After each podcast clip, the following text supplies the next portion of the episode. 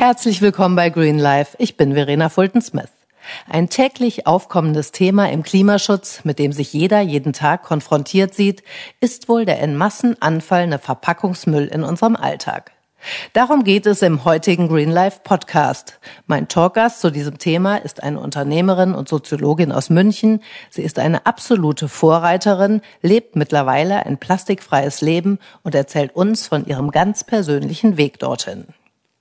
Ich glaube, man kann behaupten, dass bei den meisten Menschen bereits eine Bewusstseinsveränderung stattgefunden hat. Die Folgen für Mensch und Natur sind den meisten von uns durchaus bekannt. Trotzdem kaufen wir munter weiter. Alles erscheint weit weg. Die Kunststoffproduktion stieg in nur wenigen Jahrzehnten so extrem an. Allein in Deutschland fielen 2017 circa 18 Millionen Tonnen Verpackungsmüll an. Das sind 226 Kilogramm Verpackungsabfall pro Kopf. Weniger als ein Drittel der Kunststoffabfälle in Europa wird überhaupt recycelt. Dabei ist die Energierückgewinnung die am häufigsten genutzte Methode zur Entsorgung von Plastikmüll.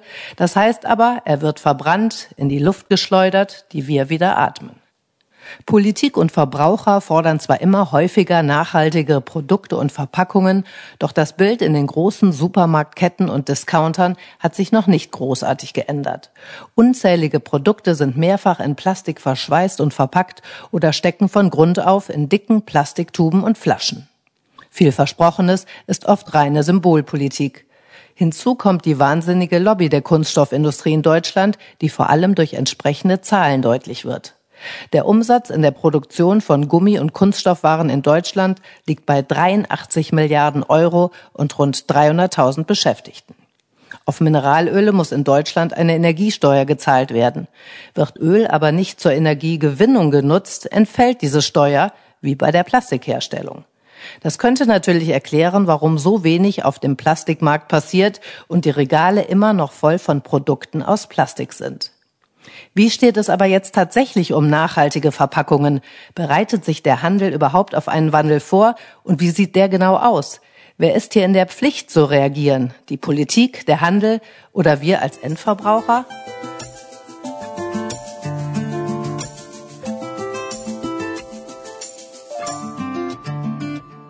Heute begrüße ich Katrin Schüler. Sie ist Geschäftsführerin eines kleinen Ladengeschäfts in München namens der Plastikfreie Laden. Sie selbst bezeichnet ihn liebevoll als Tante Emma Laden. Angeboten werden hier unverpackte Bio-Lebensmittel, vor allem aus der Region. Was ich persönlich aber noch viel spannender finde, sind all die alternativen Gebrauchsgegenstände für Küche, Bad und Büro, die ausnahmslos ohne Plastik sind. Herzlich willkommen bei Green Life. Hallo. Äh, Ihr Geschäft gibt es ja jetzt bereits seit fünf Jahren. Ist ja schon eine ganz schöne Zeit und zeigt auch, dass es gut angenommen wird. Wie kamen Sie denn auf die Idee zu dem Geschäft? Ja, also letztendlich bin ich ja auch eine Privatperson und habe halt gemerkt, dass mein Plastikberg zu Hause, also mein Müll, den ich verursacht habe, immer größer wurde in den letzten Jahren. Also das heißt, ähm, beobachtbar, messbar, ab dem Jahr 2000 eigentlich sehr, sehr stark gewachsen. Und das hat mich dazu gebracht, ähm, nachzudenken, ob das so notwendig sein muss. Und da wollte ich verändern. Und gab es da dann Steine, die man Ihnen in den Weg gelegt hat, so auf Behördenseite, das Ganze umzusetzen? Nein. Wie sind Sie das dann angegangen? Naja, also erstmal habe ich mich selber sehr beobachtet. Ich bin Diplom-Soziologin. Ich habe wahnsinnig Spaß an Langzeitstudien. Das heißt, ich habe erstmal mit mir selber eine einjährige Studie gemacht. Das heißt, je, jeglichen Plastik, den ich normalerweise weggeworfen hätte, habe ich aufgehoben. Und nach einem Jahr mir angeschaut. Und schon in dem einen Jahr dachte ich ja, ich habe sehr reduziert. Sicher habe ich in dem Jahr auch schon sichtbar reduziert. Aber das, was an dem einen Jahr, in dem einen Jahr übrig geblieben ist, das heißt, was gesammelt wurde, das war so viel, dass ich dachte, das kann nicht sein. Und vor allen Dingen, wenn man sich, wenn ich mir das dann angeschaut habe, ich habe das dann in Kategorien sortiert, Küche, Bad, ich habe so die Zimmerordnung quasi als Kategorie genommen. Und da war natürlich das Bad und die Küche der Hauptverursacher von Plastik. Was mich besonders geärgert hat, sind natürlich die Plastikgegenstände, ähm, die völlig unnütz sind. Also natürlich Verpackungen, aber auch Gegenstände, die aus Plastikwerkstoffen gefertigt werden, die nicht funktionieren können langfristig. Ne? Also die Haltbarkeit von Plastik. Wir haben einfach ein starkes Zerstörungsproblem, also, ne, also ein fragiles Problem. Einerseits spröde und so weiter. Da will ich jetzt gar nicht näher drauf eingehen. Aber wir benutzen halt Plastik für viele Dinge. Und dafür ist Plastik eigentlich auch nicht erfunden. Wie ging das dann weiter und los, dass Sie tatsächlich, da Sie haben ja da eine gewisse Vorreiterrolle übernommen, mhm. äh, um das ganze Projekt zu starten? Genau, also in dieser Sammelphase vom Plastik bin ich in anderen, also auf Messen unterwegs gewesen. Ich bin also quasi weltweit unterwegs gewesen, aber auch regional und habe die Einzelhändler sehr stark ähm, untersucht nach plastikfreien Produkten, weil ich mich der Frage ja stellen musste, wenn ich meine alte Plastikkonsumwelt nicht mehr benutzen will, was benutze ich denn dann? Also ich wollte ja nicht zurückkehren in den Wald oder mich um ein Urvolk anschließen, sondern ich sollte das Leben ja hier schon in München meistern können. Ich sollte auch zivilisiert aussehen.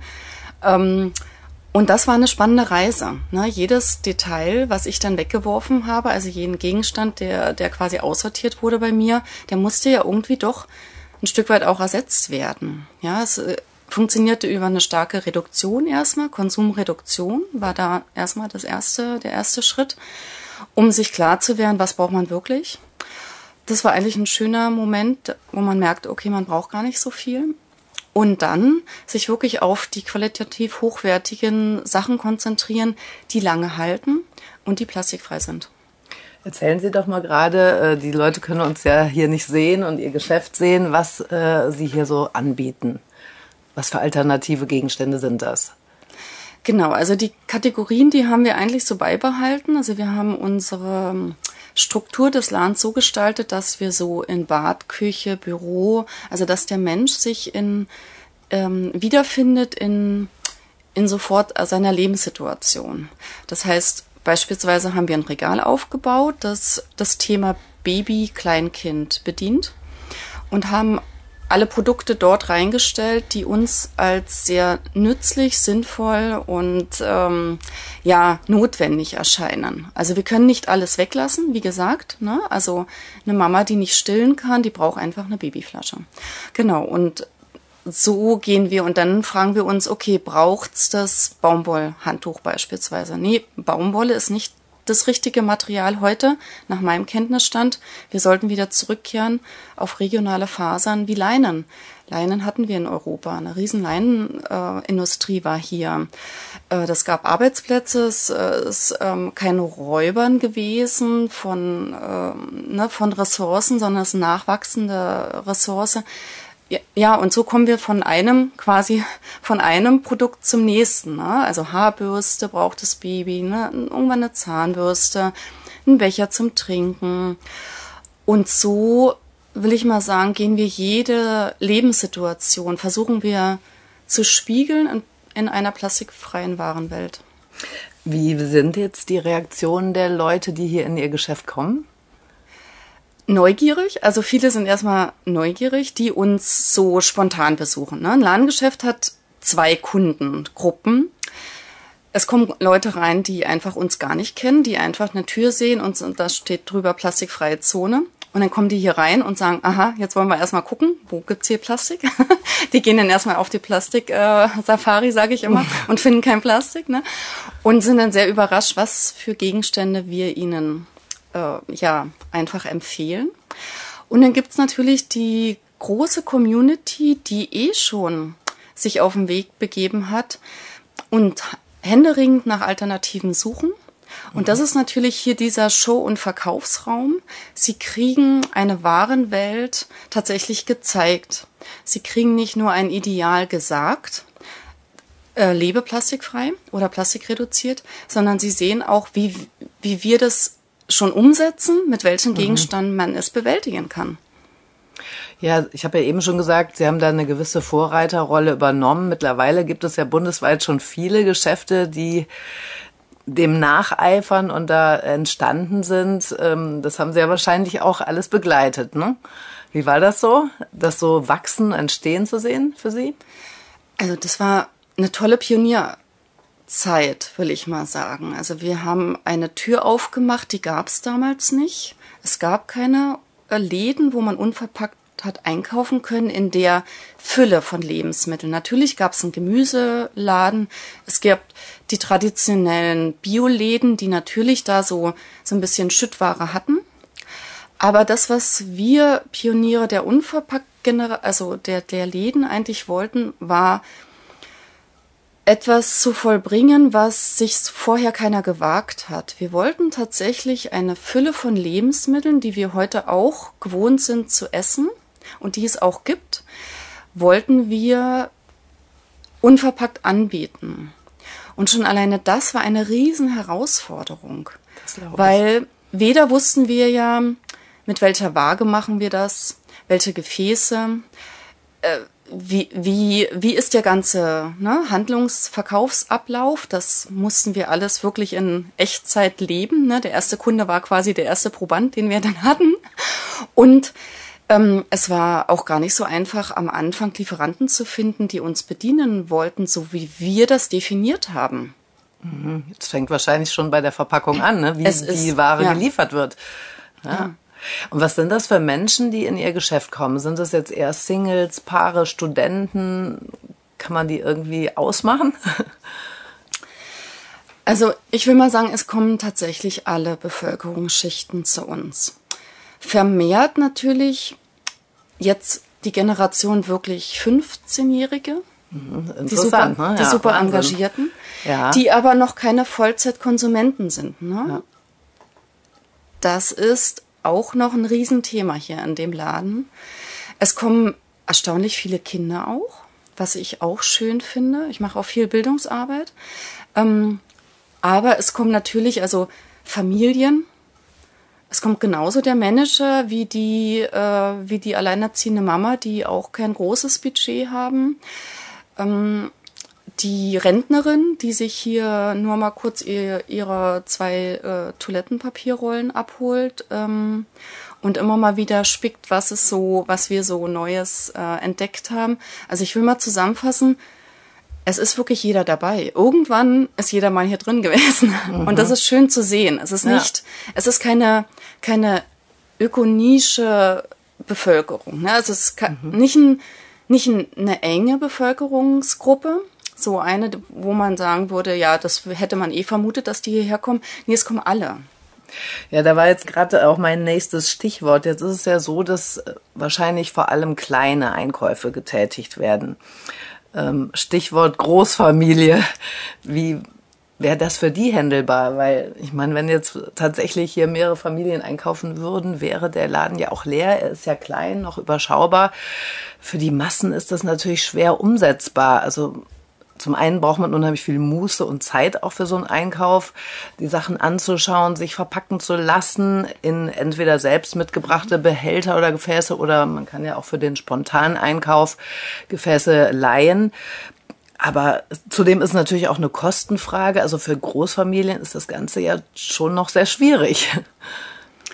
Genau, also fange ich mal an, auf die erste Frage zu antworten. Das ähm, wir wären nicht ausverkauft.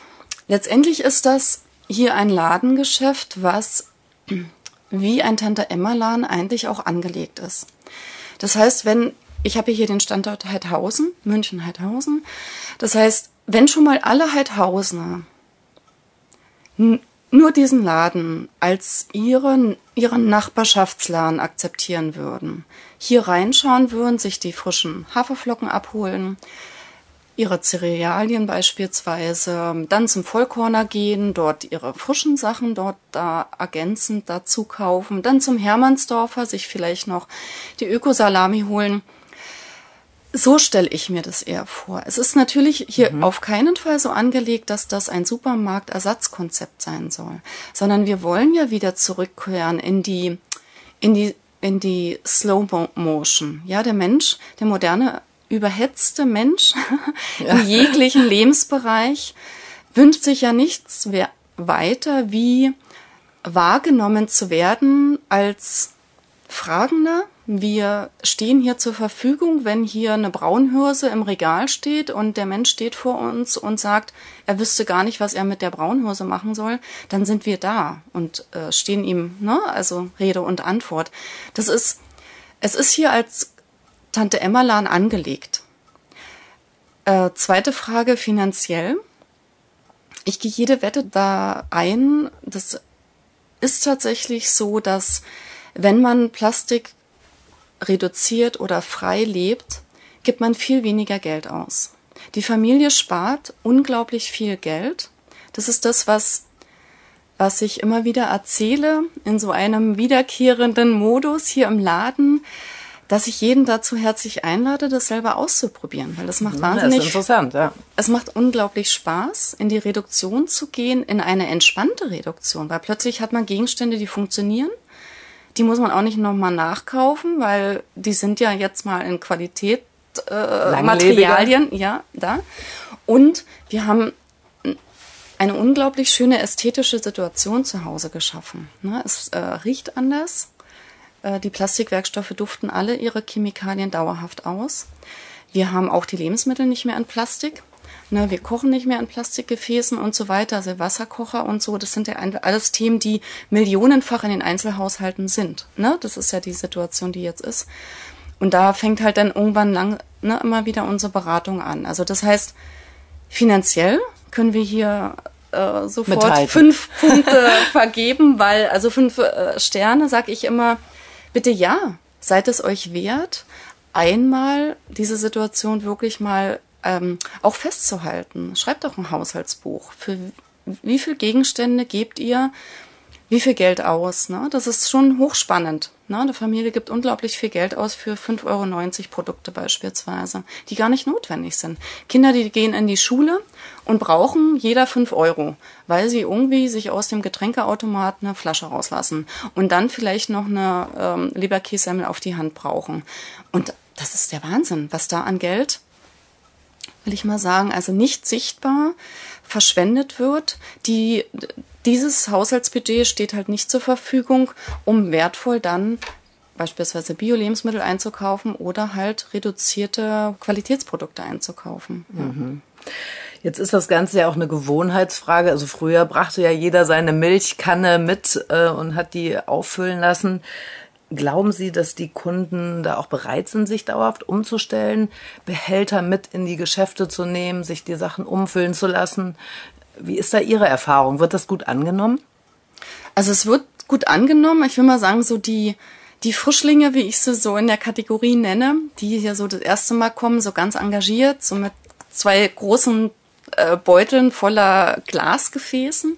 Das finde ich dann immer äh, sehr also ich muss immer da so leise in mich reinschmunzeln, weil letztendlich gibt es ganz andere, praktischere Gefäße wie ähm, äh, textile Sackel, die ähm, natürlich dann den Einkaufsprozess viel einfacher machen, ne? für den Konsumenten wie auch für uns. Ne? Also ein Nachbar kann natürlich mit seinem Glas kommen und seinen, seinen Cerealien auffüllen, aber der, der ein bisschen weiterkommt und mit dem Fahrrad hier aus Pasinger her rüber radelt, den bitte ich dann nach dem zweiten Mal, also nachdem er das erste Mal hier war, tief romantisch mit seinen Gläsern eingekauft hat, habe ich gesagt, ja, jetzt, und jetzt haben wir noch mal eine Idee für euch, wie ihr das nächste Mal noch für euch äh, charmanter gestaltet. Und dann sind die hoch dankbar für Dinge, die wir ihnen einfach mitgeben, wie man, wir sind heute fünf Jahre weiter in der Erfahrung unverpackt verkaufen. Das mussten wir uns auch erarbeiten. Ne? Und wir mussten auch einen Weg finden, dem Besucher oder Konsumenten bei uns das hier so zu charmant ne? für, ja, mhm. so, so wirklich so unkompliziert wie möglich zu gestalten. Wir haben immer Papiertüten da, wir haben auch immer Gläser for free hier.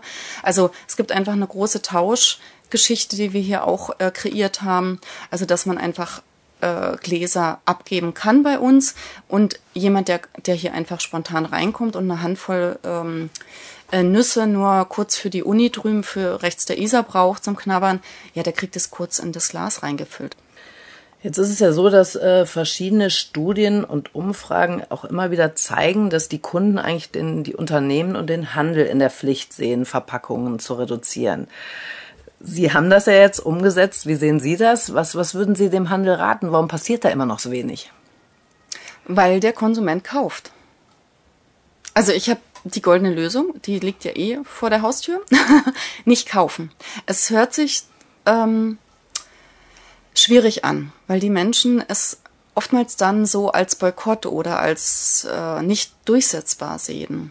Aber jedes Produkt, was ich aus dem Regal nehme, wird nachproduziert. Der Händler kriegt oftmals gar nicht mit, was der Konsument tatsächlich kaufen würde, wenn er es anders anbieten würde, weil er einfach sein Tagesgeschäft hat und mal sich für ein Sortiment entschieden hat.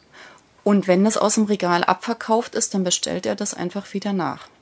Das heißt, der Händler ist nicht unsere Zielgruppe in Veränderung. So verrückt es eigentlich klingt.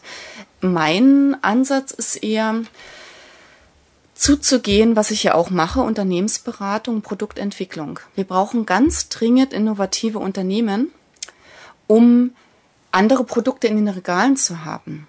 Der Händler ist ein sehr konservativer Teilnehmer in der Gesellschaft. Es gibt wenig, das sind die Unverpacktläden ne? oder kleine kleine Nischenläden, die innovativ sind.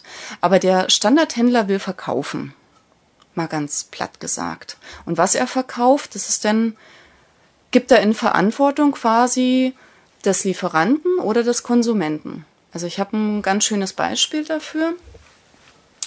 Es gibt doch jetzt diese Bambusgeschirr. Ähm, Produktentwicklung. Mhm. Das heißt, Teller, die sind Schalen, ja. im Kindersegment ganz stark vertreten, also in Kinderläden, als auch in den To-Go-Bechern gelebt und so weiter. Diese Produktmelange, also an schon alleine diese, diese, dieses Material ist hochgradig krebserregend wenn wir das benutzen. Unter einer bestimmten Wärmeeinwirkung. Ne? Also ab einer bestimmten Temperatur fängt Formaldehyd an, auszutreten und so weiter. Diese Kaffee-to-go-Becher werden aber mit Heißgetränken befüllt. Das heißt, wir haben hier einen Hersteller, der weiß eigentlich, dass dieser Becher für Heißgetränke benutzt wird. Er benutzt Materialien, die, das müsste er wissen, das sollte er wissen, ähm, hochgradig die Gesundheit der Nutzer ähm, zerstören wird. Und dann haben wir einen Händler, der sagt, ähm, ja, das Produkt wird ja hergestellt, also muss es ja eigentlich sicher sein. Ähm, und wenn vor allem der Konsument das fragt, werde ich es ihm auch anbieten. Und da sieht man genau die Krankheit im, in der Produktentwicklung selbst. Wir kreieren Vogelwild etwas, was äh, ein Bedürfnis ist, einen Kaffee-to-go-Becher zu kreieren, der langlebig ist. Jetzt möchte ich noch mal gerade auf das Thema Gesundheit auch eingehen. Es ist ja so, dass äh, wir uns schon alle gut fühlen, weil wir irgendwie den Plastik in die gelben Säcke äh, stecken und auf die Straße stellen und damit äh, das Ding auch sozusagen aus den Augen, aus dem Sinn ist. Aber es tut uns ja auch tatsächlich schlecht, dieser ganze Verpackungswahnsinn. Er ist in den Lebensmitteln drin, schädigt unsere Gesundheit. Gerade bei, auch bei Kindern ist das ja schon ganz oft sichtbar. Genau, also ich habe da immer ein schönes Bild, was ich auch immer gerne erzähle. Wenn wir eine eingeschweißte ähm, zum Beispiel eine Salami oder ein Käse, die werden oftmals tonnenweise ne, in Plastik eingeschweißt verkauft. Anders geht's heute fast gar nicht mehr über die Ladentheke. Und wenn wir aber auf der anderen Seite sehen würden, aus welchen Chemiebausteinen diese Verpackung hergestellt sind, also wenn ich das wirklich sehen würde als Konsument, würde ich mich sofort anders entscheiden. Nur wir sehen dieser durchsichtigen Verpackung oder dieser bunten Plastiktüte von Gummibärchen, was auch immer, Nüsse, ne, also wir können ja alles aufführen, Klopapier ist auch in Plastik verpackt, ähm, sehen wir nicht an, was für ein äh, Chemiecocktail dort verbaut ist. Und das ist halt etwas, was ich den Unternehmen schon vorwerfe, weil es steht ja auch nicht auf den Verpackungen drauf, was aus, aus welchen Materialien die Verpackungen sind oder die der Gummiball, ne? Für so ein Kind, wenn es mit dem Gummiball spielt. Oder wenn es auf einer Schaumstoffmatratze schläft. Oder HIP zum Beispiel formuliert noch ganz deutlich auf den Gläsern drauf, mit Plastiklöffel füttern. Ja, das Wahnsinn, wo, ne? Also, wo soll der Mensch denn halt einfach, der, der sich nicht dort in dem Thema so sicher fühlt, sich nicht äh, auskennt, er muss doch irgendwas benutzen. Und wenn das hergestellt wird, geht er davon aus, dieses Produkt ist untersucht, es gibt keine Giftstoffe ab und so weiter. Ne? Dieser, dieser Annahme ähm, fall ich ja manchmal auch äh, wieder in, in die Falle, weil, weil ich denke, okay, wenn das hergestellt wird, da verlasse ich mich ja drauf. Ne? Wenn ich ein, beispielsweise äh, ein Auto von der Reparatur abhole, dann verlasse ich mich drauf, dass der die Bremsen kontrolliert hat. Wenn ich aber deutlich nachfrage, ist es oftmals nicht so. Und so ist es auch bei der Plastikindustrie. Ne? Also es ist ja sogar so, wenn ich ein Produkt habe, wie zum Beispiel jetzt ein Plastiklöffel, und das ist eine Produktlinie, eine, eine, ein Topf Plastik, der wurde in, in Löffeln quasi produziert. Der nächste, die nächste Charge, also nächste Produkteinheit, kann einen ganz anderen äh, Komponentencocktail enthalten.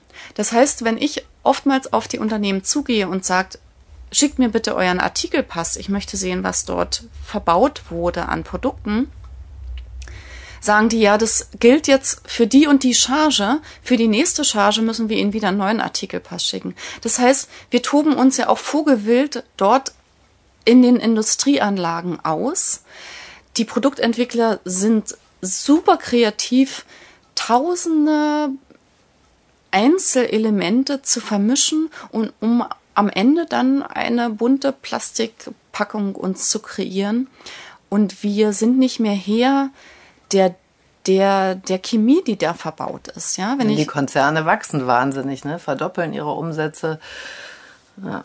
Ja. ja, wir sind schon eine Plastikgeneration auch. Das sieht man ja auch an den Kindern, die jetzt sehr häufig unter diesen Kreidezähnen äh, leiden. Wahnsinnig schlimm sieht das ja aus. Ähm, was, was denken Sie darüber? Na, also das macht mich sehr traurig, weil ich bin ja selber Mama und jeder ist weiß um diesen Moment, wenn man weiß, das Kind äh, darf gesund auf diese Welt kommen und man hat die besten Chancen, dem Kind auch ne, äh, ein gesundes Leben zu ermöglichen. Und dann werden Dinge angeboten, besonders im Babysegment, die die Kinder aber krank machen. Also Babywindeln, ne, also äh, der Schnuller, äh, die Schaumstoffmatratze, die äh, man hat Untersuchungen gemacht in den Kinderwegen, wenn man die Kinderwegen dort mit diesem Regenschutz abdeckt, was dafür ein eine Atmosphäre herrscht, das ist eine, eine äh, Chemieluft, da wurde, durfte kein Kind liegen. ne? Mhm. Dann scheint die Sonne drauf, dann ist wieder Regen. Äh, die Babys werden mit der Plastikflasche großgezogen, mit einem Plastiklöffel, mit einem Plastikschälchen. Also es ist ja live unter uns, wenn ich in Heidhausen spazieren gehe und die Mütter sitzen mit ihren Kindern draußen auf den Spielplätzen. Ich könnte ja dauerhaft dort Aufklärungsarbeit äh, vollbringen. Nur es, ich habe es ja ausprobiert. Es ist ja auch so, dass jede einzelne Mutter sich wahnsinnig angegriffen fühlt. Einerseits, weil sie sich schuldig fühlt, weil sie es vorher nicht wusste, oder sie, sie findet es übergriffig, sie empfindet es als nicht nur eine Empfehlung, sondern äh, sie hat halt nicht so viel Geld oder was dann immer so argumentiert wird. Oder sie geht davon aus, wenn die Plastikflasche in der Apotheke, die Babyplastikflasche in der Apotheke verkauft wird, dann ist es ein sicheres Produkt. Und wenn ich ja, dann sage, ne? es, genau, und da, da sind wir doch genau wieder da, was ich vorhin angedeutet habe, ist, ähm, wir verlassen uns doch auf den Hersteller, dass er mit seiner ganzen Kompetenz mit seinem ganzen Wissen uns ein wertvolles Produkt liefert. Das tun wir aber nicht. Wir Menschen tun uns gegenseitig äh, weh, indem ein, also Produkte entwickelt werden, wo man bei der Produktentwicklung weiß, sie schädigen. Ja, und in den äh, ganzen Entwicklungsländern gibt es die ganze Thematik gar Richtig. nicht, das interessanterweise. Ne? Genau. Ne? Das ist ja wirklich äh, ein Problem in den Industrieländern. Ja. Was ja äh, auffällig ist. Ne? Ein ganz spannendes Thema, was, was hier auch immer wieder unter den Tisch fällt und was oftmals auch in den Medien völlig verschwiegen wird, ist Darmhygiene. Tampons, Binden, wo Trocknungsmittel verarbeitet werden, wo Materialien verarbeitet werden, wo Frauen die benutzen, also in, in ihren Körper quasi einführen und die äh, auch ne, Krebs erzeugen, da wo eine gesunde Frau eigentlich meint, sie hat keine andere Lösung, wie äh, das monatliche Thema so zu bewältigen, gibt es keine Aufklärung bei Frauenärzten und so weiter, welche Produkte man verwenden sollte. Also ich finde, auch die Hälfte der Bevölkerung ist völlig un, also die Hälfte der Bevölkerung sind Frauen. Und diesem Thema, genauso wie Plastikwindeln, sind Plastikhygieneprodukte für die Frauen natürlich heute im Einzelhandel tonnenweise zu bekommen. Dass diese Produkte aber krank machen, das wird überhaupt nirgendwo äh, kommuniziert. Die Studien, die es gibt, die werden unterdrückt oder nicht publiziert. Und wir haben genau diesen Gebärmutterhalskrebs äh, oder Gebärmutterkrebs überhaupt, diese Weichteilkrebse, haben wir vermehrt in den Industrieländern. Die haben wir auch nicht in den Naturvölkern. Ne? Also man muss sich da schon fragen, was tun wir uns hier gegenseitig an? Und ich nehme da jeden mit ins Boot. Weil was ich hier immer im Laden feststelle, ist, hier kommen ja Privatpersonen rein.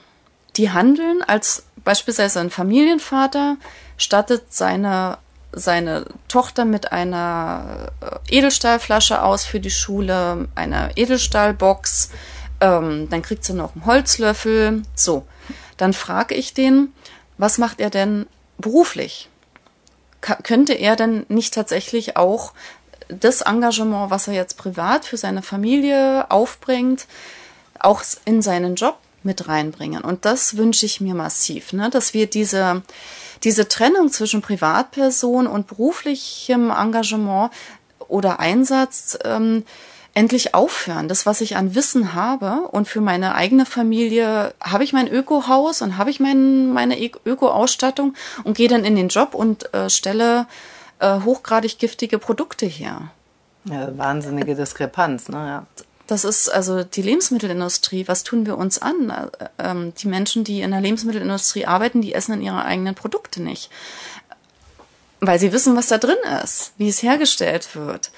Also hier ist der Kosmos äh, viel größer. Es ist nicht nur unverpackt einkaufen, es ist einfach der, wir rufen dazu auf, ein klares Bewusstsein jeder jeglicher Situation gegenüber wieder zu bekommen sich nicht verwaschen zu lassen von Marketing, ähm, ne, äh, Topics oder mhm. Bildern oder Idealbildern. Es muss einfach wirklich jedem viel bewusster sein. Man muss viel mehr reflektieren, hinterfragen und äh, ja auch die eigen, eigenen Gewohnheiten dahingehend überprüfen. Ne?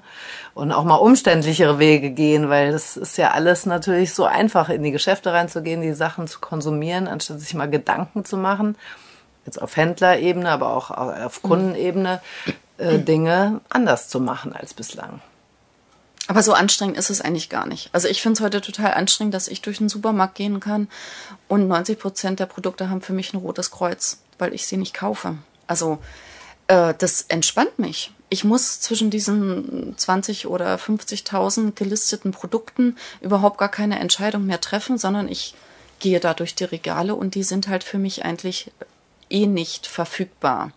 Und aber diesen diese Konsequenz, das weiß ich, das ist am Anfang ungewöhnlich.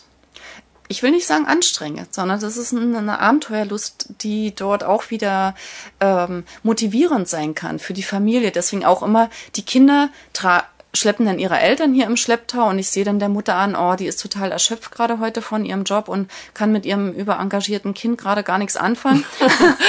und, und ich merke dann aber, okay, irgendwann kommt die Mama denn, wenn sie doch ein besseres Zeitfenster für sich hat, doch am Wochenende mal und gibt dem Kind auch den Platz, dass es braucht, um das Engagement auch wirklich gelebt zu sehen in der Familie. Weil die Kinder sind, haben noch kein Geld. Sie sehen aber, dass die Eltern falsch einkaufen oder sich falsch verhalten und darunter, ähm, ja, das ist ein unglaublicher Druck, in dem sich die Kinder auch befinden. Ne? Die, die wissen, dass viel falsch Im, läuft. Ne? Äh, die Schildkröte leidet, ne? Sie haben dann halt einfach auch die, die äh, virtuelle Welt, die sie auch mal gesehen haben, die Bilder und sagen, wir, wir wollen das nicht mehr, Mama. Und die Mama hat da aber in dem Moment gar keine Zeit dafür. Und ich finde dann schön, wenn sie sich dann irgendwann doch die Zeit dafür nimmt und die Kinder dann äh, auch glücklich darüber sind, über die Veränderung, die dann in der Familie Stück für Stück stattfindet. Also ja, das ist ja. ein ganz wichtiger Stichpunkt, finde ich. Man kann oder wahrscheinlich schafft es keiner wirklich von heute auf morgen alles umzustellen. Mhm. Aber wenn sich einfach jeder jeden Tag schon bemüht, ein bisschen zu verändern, Schritt für Schritt da in die richtige Richtung zu gehen, die Dinge zu hinterfragen und auch konkret anzugehen und zu handeln, weil das Bewusstsein hat sich schon verändert. Aber jetzt müssen dann auch endlich mal Taten folgen und vor allem auch Werbung in dieser Sache gemacht werden das vermisse ich einfach wahnsinnig, dass so viel gar nicht äh, bekannt gemacht wird und die Leute zu wenig wissen und da auch einfach so viel verschwiegen wird. Ne? Es wird auch so kompliziert dargestellt. Also ich finde oftmals äh, blockieren wir uns mit Falschinformationen dann auch. Ne? Also wenn so Studien dann rauskommen oder was wir hier wirklich tatsächlich oft hören, ist so, äh, ja, aber die Papiertüte, die schneidet doch gar nicht besser ab wie die Plastiktüte in der Ökobilanz. Sage ich ja, hat man die Excel-Liste mal gesehen? Also welche, welche Faktoren sind denn da aufgelistet? Und ist denn tatsächlich da das, was mir oftmals fehlt, ne, an den Studien oder an diesen, ne, einfach in dieser Gesellschaft äh, herumwabbernden Informationsfragmenten, ist, wer hat denn das überhaupt äh, erhoben? Und es ist ja nie erhoben, oder nicht eingerechnet das, was Plastik dauerhaft hier auf diesem Planeten zerstört. Also ne, wir, wir rechnen nicht diese Generation an geschädigte Generation rein in die Excel-Liste. Wir reden nicht über die nächste Generation, die geschädigt ist auch nicht in der Excel-Liste drin. Wir reden über tausende Generationen, die noch nach uns kommen. Das ist uns nicht klar.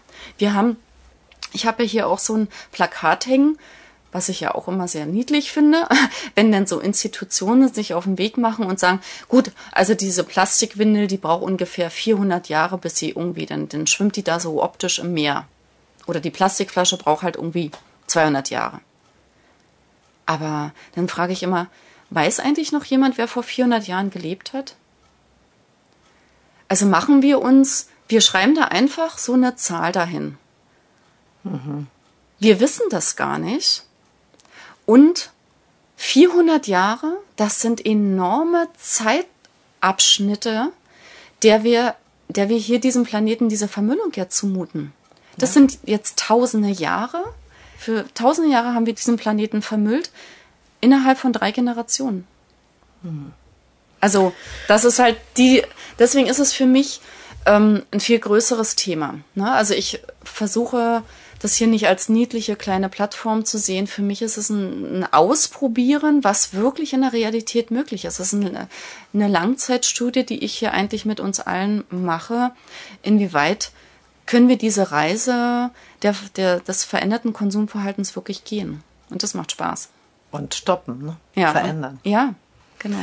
Jetzt ist es ja aber so, dass natürlich die Masse, vor allem auch ähm, ländlichere Gegenden, gar nicht so eine Auswahl haben an kleinen Geschäften, Bioläden, auch so einem Geschäft wie hier Ihrem. Die, die haben tatsächlich oft nur das Industriegebiet in der Nähe, die großen Discounter, um ihre Einkäufe zu machen. Das ist natürlich auch immer eine Zeitfrage im, im Alltagsstress eines jeden. Aber was würden Sie denen raten? Wie, wie sollen die das tatsächlich handhaben?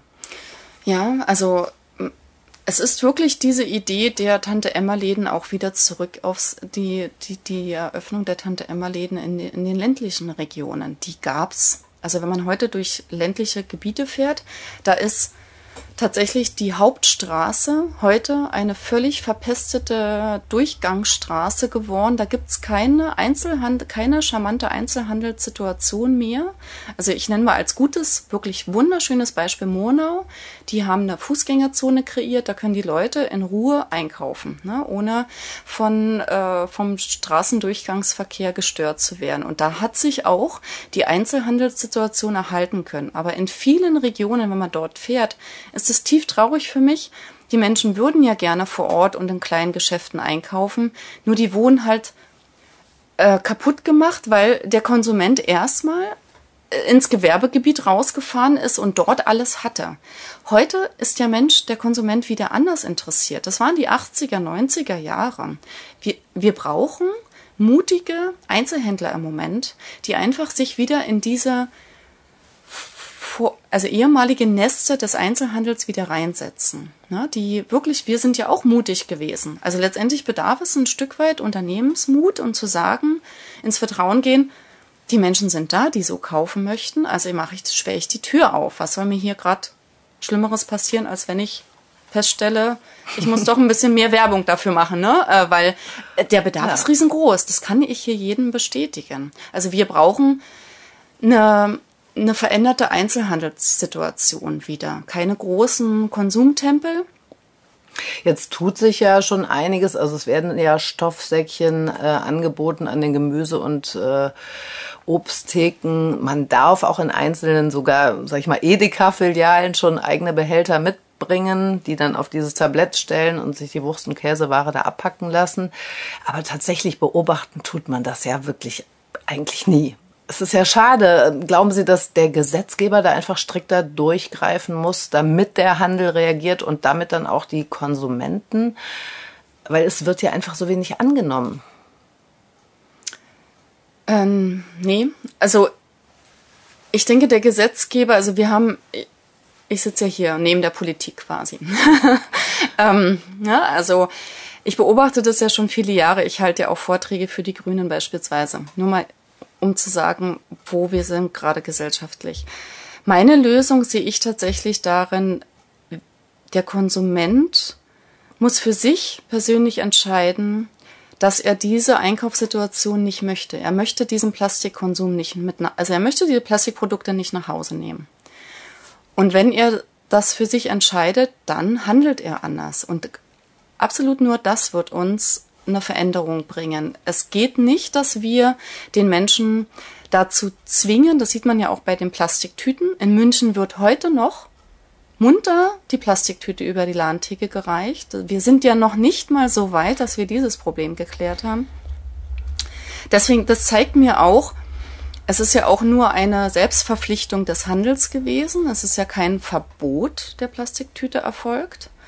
Ähm, die Politik ist nicht mutig genug, konkrete Verbote auszusprechen. Das sieht man EU-weit, das sieht man regional auf der Politikerebene. Es werden einfach ich halt Vorträge und dann wird trotzdem der Plastikkugelschreiber äh, als Giveaway weitergegeben. Also wir, das ist eine, im Moment noch eine unglaublich schizophrene Situation, in der wir uns befinden. Der, wir, wir wissen, wir müssen uns verändern. Aber das heißt auch, wirklich tatsächlich jeder Einzelne. Zu handeln, ne? Ja. Zu einfach in die, in die, in die, in die Aktion zu kommen. Denn zum Beispiel, was ich wirklich hier sagen muss, Hermannsdorfer beim Vollkorner auch, kann man unverpackt einkaufen. Diese Läden leider machen für sich selber zu wenig Werbung. Das, das wollte, da wollte ich auch gerade drauf eingehen. Es ist eigentlich Wahnsinn auch. Also wenn man nachfragt, ähm, an den großen Discountern beispielsweise. Die Leute schämen sich regelrecht dafür, wenn man sie ertappt, dass sie da mit massenhaft verpackten Produkten in Plastik verpackt rauskommen. Ähm, schieben das dann natürlich auf ihren Alltagsstress und keine Zeit und Muße und auch auf die Kostenfrage. Aber viele wissen auch tatsächlich überhaupt mhm. nicht, dass es die Möglichkeit besteht, äh, mit selbst mitgebrachten Behältern einzukaufen in, in Bioläden oder auch bei Ihnen. Die wissen es schlicht äh, überhaupt nicht. Es wird zu wenig Werbung gemacht. Ähm, ich meine, es wird für alles Mögliche da mhm. äh, geworben, aber da wird einfach wahnsinnig gespart. Das, woran liegt das? Also ich will es mal kurz zusammenfassen. Wir haben sicher im Einzelhandel, also nehmen wir jetzt mal, ähm, nehmen wir jetzt mal als Beispiel Vollkorner. Die haben ein derart Riesensortiment in ihrer Käsetheke und in ihrer Antipasti-Abteilung, dass die Verkäuferin an sich denn doch einen Riesenaufwand hat, den Einzelkunden mit dieser Fülle der Produkte in Einzelgefäße dann auch zu bedienen. Das heißt, auch hier meine große, das wäre tatsächlich auch eine Lösung, wieder zurück in die Reduktion der, des Angebots, des Sortiments sich wieder auf wirklich regionale Produkte besinnen. Das würde ich mir sehr wünschen. Der Ko Konsument an der Theke hätte nicht diese Diskrepanz, ja, nehme ich die Olive so, so, so. Ich bräuchte keine sechs Sorten Wahnsinn, Oliven. Ja. So. Ne, ähm, genau, dann brauche ich auch keine sechs verschiedenen Gefäße. Und wenn man dann noch den Handlungsablauf sieht, wie kompliziert sich die Läden das auch machen, unverpackt zu verkaufen, das ist auch ein Wahnsinn. Da verstehe ich die Verkäuferin, dass die nicht proaktiv jeden Konsument, der vor ihr steht, immer sagt, haben Sie denn Ihr eigenes Gefäß dabei? Das könnte die, nachdem sie Hallo sagt, den Kunden begrüßt, das sollte ein Dauerbrenner werden. Ja. Ist aber nicht. Nee, tut sich nicht. Weil nein. sie sich, weil, weil das Verkaufspersonal sich zurückzieht auf die funktionierenden Systeme der Verpackung, die sie gelernt haben, ratzbatz zu ben benutzen. Und ich will mal sagen, wenn man auf einer anderen Seite der Theke steht, ist einem das manchmal auch peinlich, dass es halt auch einfach eine Zeit dauert, bis alle Gefäße befüllt sind. Denn jedes Gefäß dann, wenn ich als, ne, ist anders. Wobei das Verpacken in äh, Folie ja auch eine Zeit lang dauert. Also ich finde, man steht ja an der, wenn irgendwo Stau ist, dann immer an den Käse- und Wurfstheken. Also ja. es dauert eh mal, da braucht man eh ein bisschen Zeit, wenn man da frische Sachen einkaufen will. Also da müsste ja tatsächlich wenigstens mal dort der Wandel stattfinden. Aber leider auch doch zu wenig zu sehen immer noch. Ne? Ähm, Wahnsinn finde ich natürlich aber auch diese äh, Vielfalt an Waren, die angeboten wird, ob Joghurt, Nudeln, Salz. Äh, man braucht ja auch nicht unbedingt das Salz aus dem Himalaya und Erdbeeren im Winter. Also diese ganze Thematik ist natürlich Wahnsinn. Ähm, Sie bieten ja jetzt auf Ihrer ähm, Website Naturlieferant, plastikfreie Zone, äh, unheimlich viele alternative Produkte an. Also zum Beispiel spannend finde ich ja die Zahnpasta in Tablettenform, um eben auf die ähm, lästige Plastiktube zu verzichten. Was sind so noch Ihre Highlights? Ja, also nach wie vor ist es bei mir jetzt, äh, ich habe das Produkt jetzt, glaube ich, ein Dreivierteljahr oder ein Jahr, ist es immer noch der gedrechselte äh, Buchenholz, äh, Buchenholzstab, der äh, zum, zum äh, Reinigen des Abflusses ähm, kreiert ist. Ist ein Pfennigprodukt im, und funktioniert unglaublich gut. Ne? Also man steckt den Stab einfach nur rein, dreht und alles, was sich da im Ausfluss, besonders im Bad, ähm, in den Ausflüssen von Dusche, Badewanne, äh, Waschbecken befindet, da wo die Verstopfung oftmals stattfindet und dann sehr kostenspielig ist oder sehr aufwendig zu beseitigen ist, das mache ich mit einem Pfennigprodukt und chemiefrei. Ne? Das heißt, wir schützen mit einem äh, Euro quasi ein Dauerprodukt, was ich mehrfach verwenden kann. Ähm, Wasser, und natürlich Chem Chemieprodukte kaufe ich nicht mehr, ne? die auch wieder im Plastik daherkommen im Haushalt. Ne? Also ich, ich mache viele Dinge plötzlich anders. Also ich habe hier 1500 Produkte ungefähr oder 1700 Produkte. Ich bin in jedes Produkt nach wie vor verliebt. Wie, wie ist das? Es gibt ja jetzt aber in vielen Sachen dann immer nur eine Variante. Also sprich jetzt wahrscheinlich äh, nicht äh, die Zahnpasta in verschiedenen mhm. Geschmacksrichtungen. Glauben Sie denn, dass die Menschen da bereit sind, sich umzustellen und auf diese Vielfalt zu verzichten? Ja, die sind super dankbar dafür. Es also, stresst ja auch, ne, diese Wahl zu haben. Man kann ja heute ja. keinen mehr losschicken, äh, einfach Salz zu kaufen, weil es äh, 10, 15 verschiedene Salze gibt. Genau.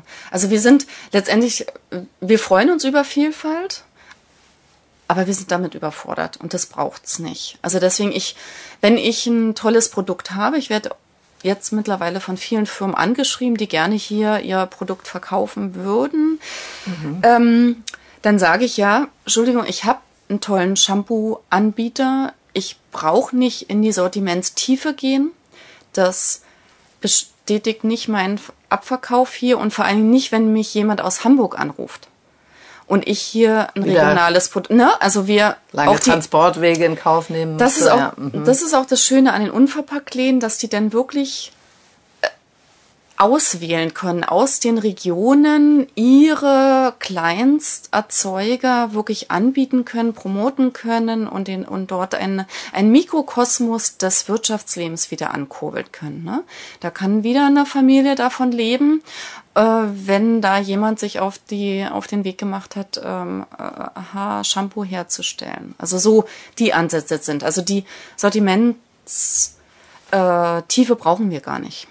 Was würden Sie jetzt einem Großhändler, so einer großen Handelskette gerne mal sagen? Wenn Sie direkt mit die Möglichkeit hätten, mit denen zu sprechen. Ja, wirklich jede einzelne Situation von der Bestellung bis zur Auslieferung, Lagerhaltung, alles unter einem Materialauge zu betrachten und einer Materialqualität. Also sich klar werden, dass Lebensmittel, die in Plastik verschweißt sind, nicht weiter reifen können, dass da die Qualität einfach drunter leidet. Ne? Also wenn ich die so einkaufe und die werden dann bei mir auch noch ne, zwischengelagert, ein Zwischenhändler, ne? und dann ich habe nie das Abfülldatum zum Beispiel drauf. Mich würde mehr interessieren, nicht das MHD, das Mindesthaltbarkeitsdatum. Mich würde viel mehr interessieren, wann wurde die Ware in dieses Sackel verfüllt. Ne?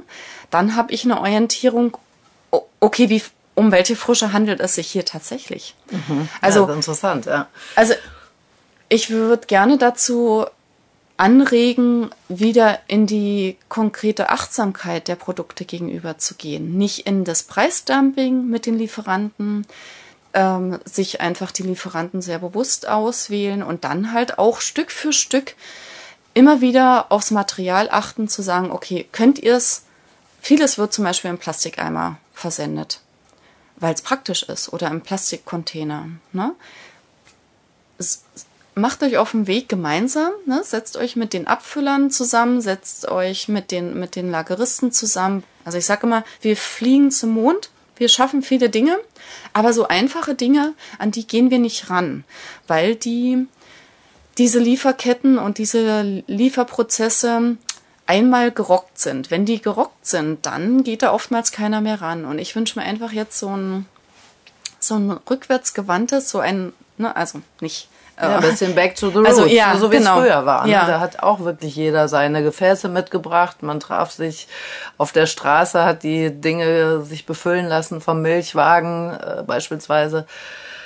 Ja, die Frage ist, ob da ein Umdenken auf allen Seiten wirklich stattfindet. Also es hat auf jeden Fall angefangen. Das sieht man auch gerade ja an der Jugend. Das haben Sie ja auch erzählt, dass äh, das interessant ist, dass viele Jugendliche und Kinder auch hier in ihr Geschäft reingehen.